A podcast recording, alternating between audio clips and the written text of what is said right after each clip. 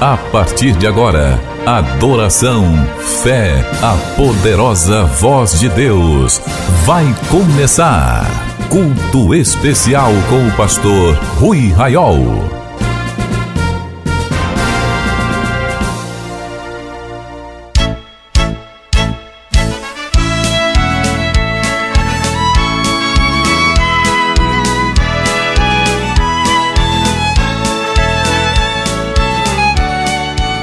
Meus irmãos e minhas irmãs, a paz do Senhor.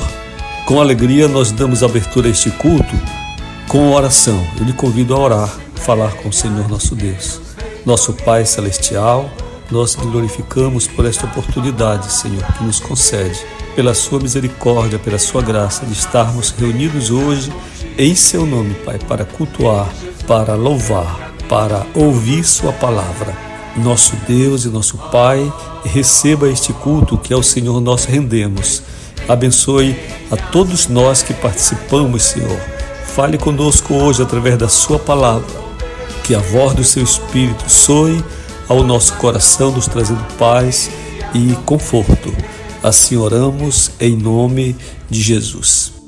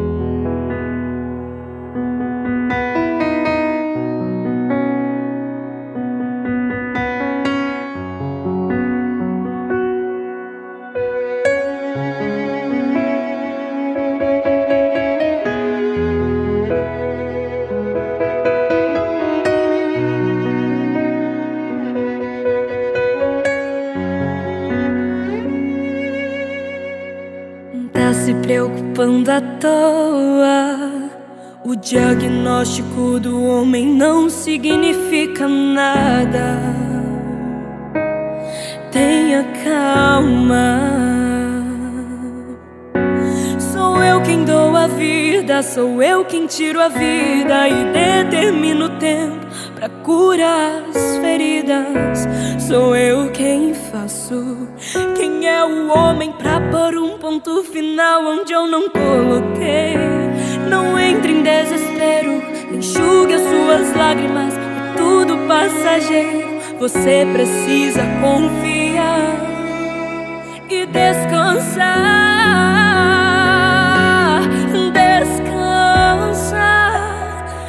te prometeu garante.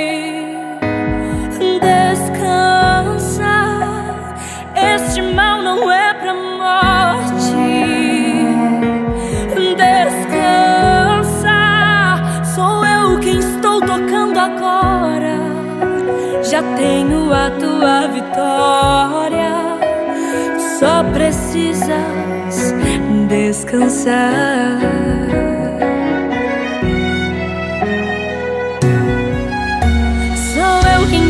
vida, sou eu quem tiro a vida e determino o tempo pra curar as feridas. Sou eu quem faço. Quem é ponto final onde eu não coloquei? Não entre em desespero, enxugue as suas lágrimas. É tudo passageiro. Você precisa confiar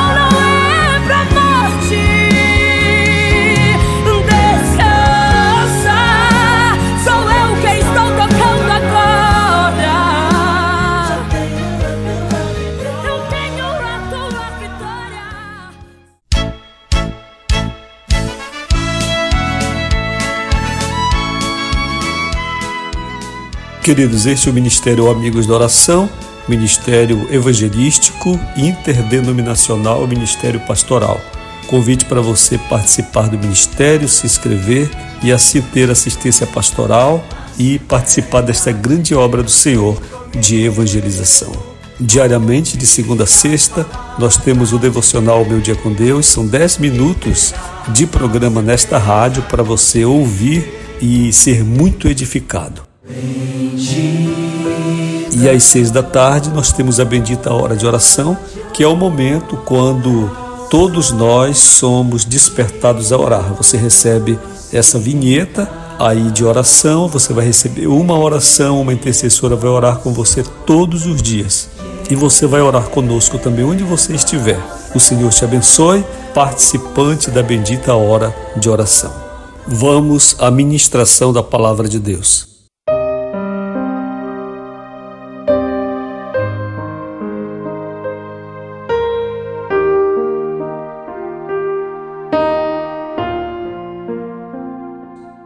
Queridos, a Bíblia está aberta no Evangelho segundo escreve Marcos, no capítulo de número 10 e no verso 46 adiante.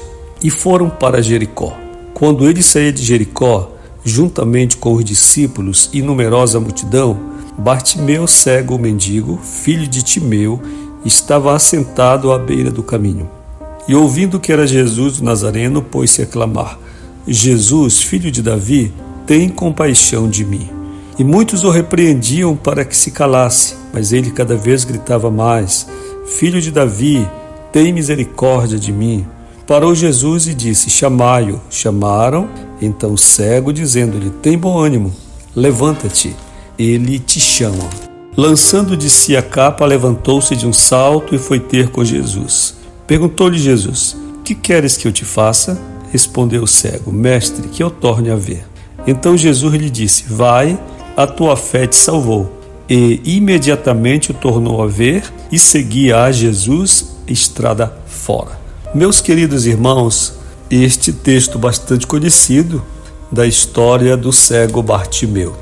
E por muitas vezes tenho pregado e tenho ouvido mensagens que falam sobre os versículos em uma análise textual desses versículos, de modo a verificar os requisitos da operação desse milagre. E, em parte, esta análise é verdadeira, pois o texto ele é apenas o registro de um movimento, ele é o registro de uma cena e, naturalmente, através do texto é que nós podemos perceber essa cena e assim interpretar todo o contexto. Porém, muitas vezes nós olhamos para este texto e para os termos desse texto, os versículos, como quem procura uma espécie de manual de milagres. Parece que, se nós conseguirmos reproduzir o contexto desta passagem, nós poderemos então reproduzir também milagres de Jesus. Parece então que estamos diante de um manual uma espécie de manual. E se nós seguirmos os passos desse manual de milagres, nós poderemos também alcançar milagres tão portentosos como alcançou o cego de Bartimeu. Eu penso que, como eu já falei aqui, em parte é verdadeira esta assertiva, em parte, em uma parte muito pequena, que é a que citei, pois somente o texto nos dá condições de compreender a cena, o contexto, o movimento, a vida, as intenções e aí os sentimentos e tudo que vem a partir do que nós podemos apreender da leitura do texto. Porém, eu penso que é muito vazia ainda essa interpretação. E, naturalmente, é frustrada também a tentativa de em reproduzindo este cenário, em reproduzindo esta cena, alcançarmos milagres portentosos semelhantes. Se fosse assim, então estaríamos mesmo diante de uma espécie de manual de milagres.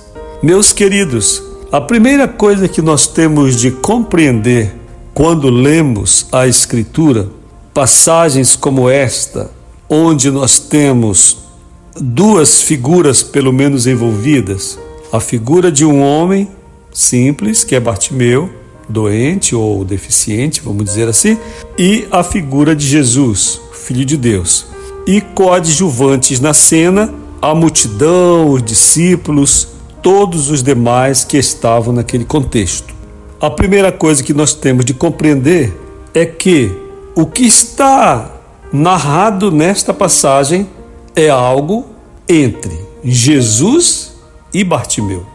Não é aqui um mandamento. Não estamos diante de um mandamento, nem de um manual de instruções para a conquista de milagres. O que nós temos é a narrativa de duas pessoas, duas pessoas com suas histórias de vida, duas pessoas de um ponto de vista a necessidade, que é de Bartimeu, e do outro lado o poder, a misericórdia, o amor, que é de Jesus Cristo. Muitas vezes, quando nós lemos um texto bíblico assim, nós nos apropriamos dele como se a passagem fosse para nós. Veja, mesmo aqui onde não há nenhuma palavra de ordem, no sentido de que executemos um vocativo, no sentido de que nós executemos alguma coisa que esteja narrada aqui. Veja, por exemplo, o texto de Jeremias 33:3. Diz: Invoca-me e te responderei. Anunciar-te-ei coisas grandes e ocultas que não sabes.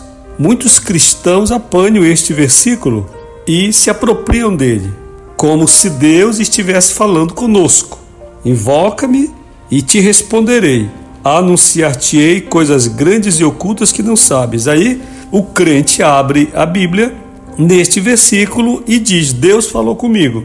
Não, não falou com você. Deus falou com o profeta Jeremias, certo? Esta foi uma palavra que o Senhor falou ao profeta Jeremias dentro de um contexto, certo? Enquanto profeta que ele era, o Senhor estava dizendo a ele: busca-me, invoca-me, e eu vou te responder. Eu vou te dizer coisas grandes e ocultas que não sabes, para que fosse esse conhecimento manifesto, ou pelo menos apenas para a ciência do profeta, do seu exercício profético, do seu ministério profético. Assim também, quando nós lemos esta passagem, que já nem tem, como eu disse, um vocativo, uma ordem, né? Não tem esse vocativo aqui de Jeremias, que é invoca-me no dia da angústia. Então a gente incorpora, a gente se apropria, está falando comigo. Não, não é com você.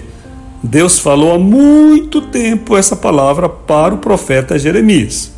Grande parte do que nós, de que nos apropriamos da Escritura, Deus não está falando conosco. Ele falava com outras pessoas, em outro contexto. Nós podemos até tirar lições daquela fala, mas não é conosco. É como quando você está ouvindo uma conversa paralela, por exemplo, no consultório médico. Pessoas estão conversando e você está ouvindo. Não estão falando com você, mas você ouvindo a conversa pode tirar alguma lição daquilo ali. Mas não é contigo, nem comigo, tá certo? Nesta palavra, então, como eu já disse, repetido, que nem tem um vocativo, nem tem uma ordem, nem tem esse verbo no imperativo, invoca-me, busca-me. Neste texto do cego de Jericó, muito menos. Isso aqui não é um manual de milagres. Não significa dizer que se nós seguirmos estes passos, vão acontecer conosco milagres também. Não, não significa não nós podemos retirar lições da obediência, da persistência de Bartimeu, certo? Podemos tirar, fazer reflexões sobre o comportamento do povo que tenta atrapalhar, certo? Mas não vai reproduzir milagre se nós copiarmos literalmente a cena.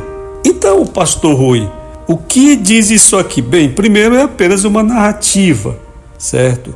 Os milagres e todo o tratamento de Deus, eu bato muito nesta tecla, ao longo dos anos, ela é personalíssima, é pessoal, personalíssima, certo? Deus trata com cada pessoa. Esse milagre aconteceu com Bartimeu. Se fosse um cego José, um cego qualquer que fosse o nome, uma mulher, talvez não acontecesse. Aconteceu com Bartimeu. Por quê? Porque Deus encontrou ali os requisitos, as condições. E Jesus estava presente. Também tivesse Bartimeu todas as condições e Jesus não estivesse passando por lá, não iria acontecer também. por Jericó. Então, a primeira coisa que nós temos de compreender é que este texto ele nos mostra algo que nós precisamos conhecer. O que? Primeiro, que Deus se relaciona conosco de modo individual, pessoal, certo? Segundo, que os milagres que nós recebemos de Deus, as manifestações sobrenaturais que nós recebemos de Deus, elas vêm dentro de um calendário de Deus. Não depende tanto da gente, certo? É, em João, no capítulo 9, nós temos a cura também de um cego de nascença. E quando Jesus passa por aquele cego, os discípulos perguntam: quem pecou, ele ou os pais dele, para que ele nascesse cego? Jesus respondeu: nem ele, nem os pais pecaram, mas foi assim para que Deus fosse glorificado através daquele milagre. Foi assim para a glória de Deus, certo? Este é o sentido. A mesma palavra também foi dita acerca de Lázaro. Jesus disse a Marta: Eu não te hei dito que se creres verás a glória de Deus, certo?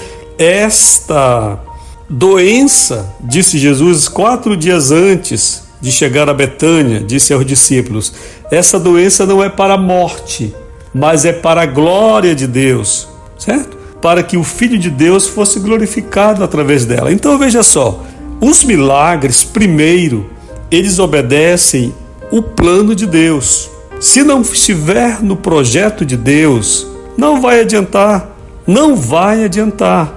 É preciso que Deus inclua no seu projeto. É interessante, o governo ele trabalha com orçamento. E nós vemos o governo comprar, comprar, gastar, gastar.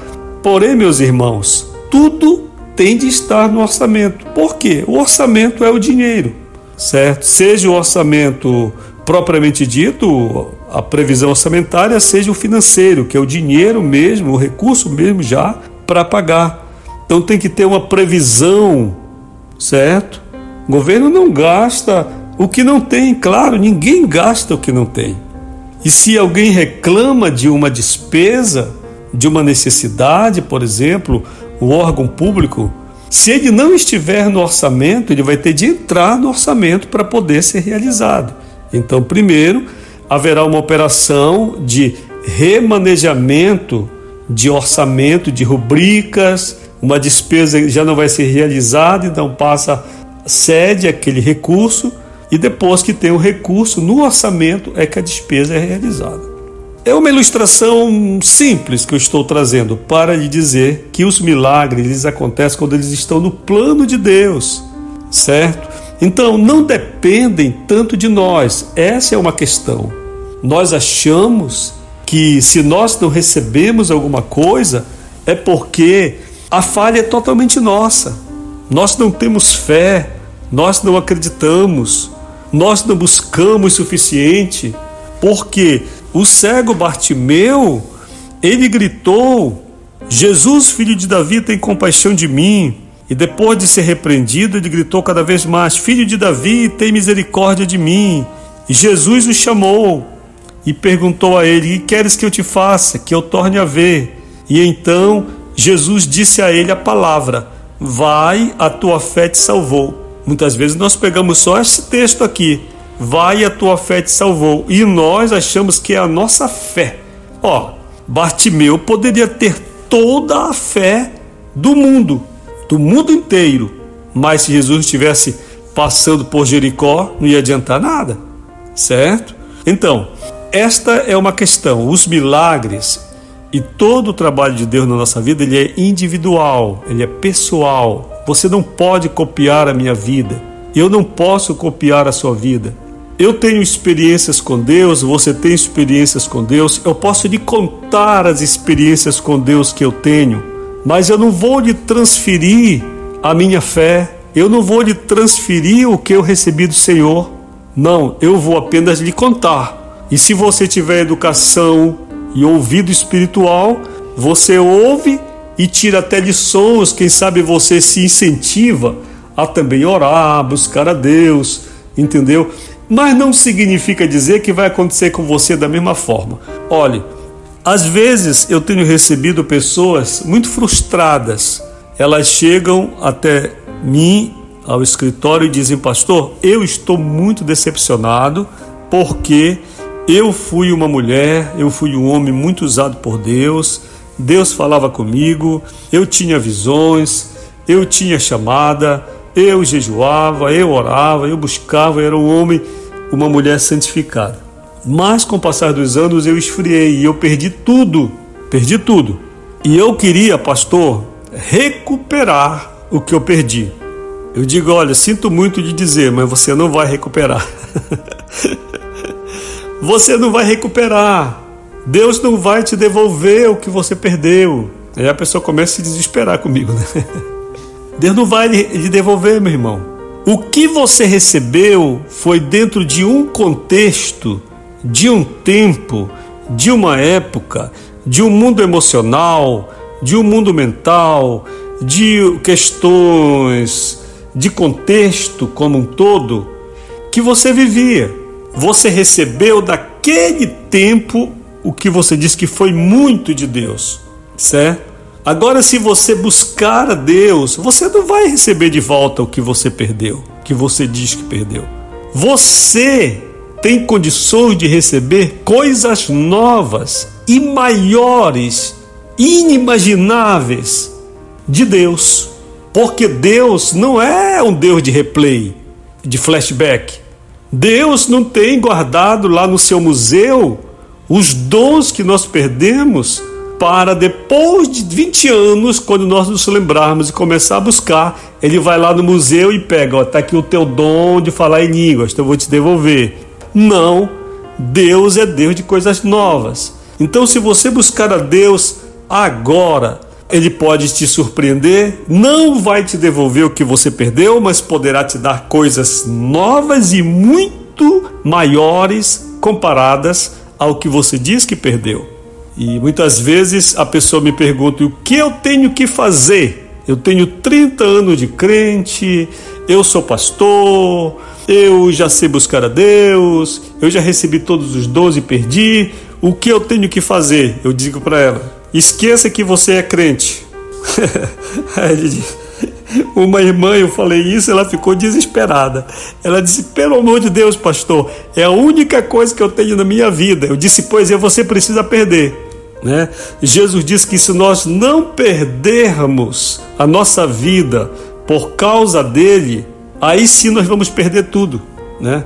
Eu disse: olha, a primeira coisa que você precisa fazer é esquecer que você é crente. Por quê?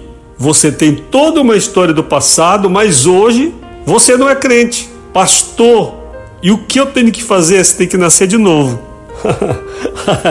Vai complicando mais na cabeça da pessoa, né? Pastor, o que eu tenho que fazer? Tem que nascer de novo. Mas, pastor, nascer de novo, eu já nasci de novo há 30 anos. Eu fui batizado no Espírito Santo, eu aprendi coisas novas, eu cresci, eu recebi dons. Eu disse, certo, exatamente, mas você morreu. E para quem morre, a única forma é nascer de novo e você pode nascer de novo. Mas para você nascer de novo, você tem que esquecer essa ideia de que você é crente, de que você já sabe, que você tem conhecimento, que você tem uma história. Você tem que esquecer tudo e se lançar diante de Deus como uma criança, pedir perdão de novo e recomeçar do zero. Não é simples. Eu reconheço que não é simples. Mas o trabalho de Deus, ele é todo entre nós e o Senhor. Ele é pessoal, ele é personalíssimo, certo? E os milagres, eles acontecem dentro desse contexto. Quer dizer, não são só estas palavras aqui do texto de Bartimeu. Não, não, não são só essas palavras. Existe aqui o poder de Deus, certo? O poder de Deus, quer dizer, alguma coisa além da cena certo? E existe do outro lado de Bartimeu a fé. O que é a fé? A firme convicção das coisas que nós não vemos. É a prova do que nós não vemos, certo? É a certeza do que nós esperamos, né? Ou seja, é sobrenatural. Existe para a realização do milagre, uma montagem de uma cena espiritual, é o poder de Deus que é liberado. Não é porque você está lendo a história de, de Bartimeu que vai acontecer igual com você. Pode acontecer igual, mas pode acontecer além. É sempre novo. É um mover do poder de Deus e da sua fé. Que a graça do Senhor Jesus, o amor de Deus, nosso Pai, a comunhão e a consolação do Espírito Santo sejam conosco hoje e sempre. Parte, Senhor. Você acabou de participar do Culto Especial, um programa do Ministério Amigos da Oração.